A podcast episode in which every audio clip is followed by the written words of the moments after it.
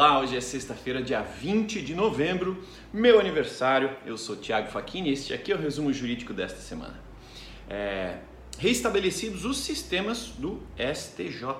O presidente do STJ, ministro Humberto Martins, anunciou nesta semana o fim do processo de restabelecimento dos sistemas do tribunal. Segundo ele, todos os trabalhos de restabelecimento dos sistemas estão concluídos, o que possibilitou a retomada das atividades da corte.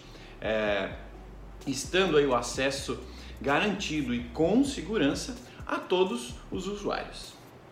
E falando em tecnologia, o, um comitê vai estabelecer os protocolos de segurança cibernéticos na Justiça.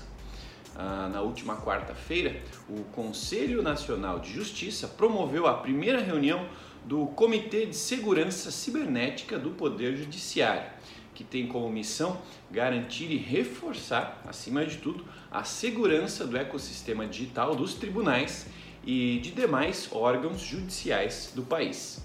O juiz auxiliar da presidência do CNJ, Alexandre Libonati, coordenou a, a, a, primeira reunião do comitê formado por especialistas da área de segurança cibernética vindos de diferentes órgãos e definiu metodologias para conduzir os trabalhos bem como os prazos de entrega dos protocolos para prevenção e para investigação de ilícitos cibernéticos que afetem a justiça.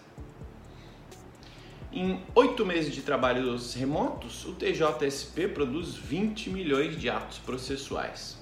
Há oito meses, o Tribunal de Justiça de São Paulo dava início ao trabalho remoto, medida adotada em razão da epidemia de, do Covid-19. De lá para cá foram contabilizados 20,1 milhões de atos processuais, entre sentenças, acórdãos, despachos e decisões. Magistrados e servidores mantêm a prestação jurisdicional via Web Connection.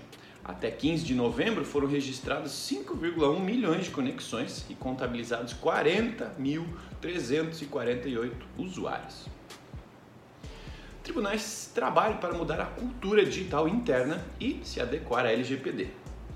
Com pouca cultura digital, grande parte dos tribunais brasileiros acaba de dar início aos trabalhos para implementar a Lei Geral de Proteção de Dados, LGPD, em seus protocolos e garantir assim privacidade, em especial das pessoas identificadas nos processos.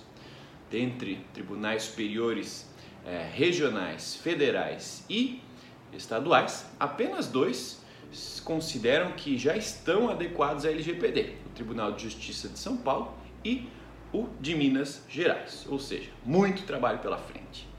Obrigado aí pela companhia, eu sou o Thiago Facchini, é, curta esse episódio, compartilhe com seus colegas advogados e nos vemos novamente na sexta-feira que vem no próximo episódio do Resumo Jurídico. Até mais, tchau!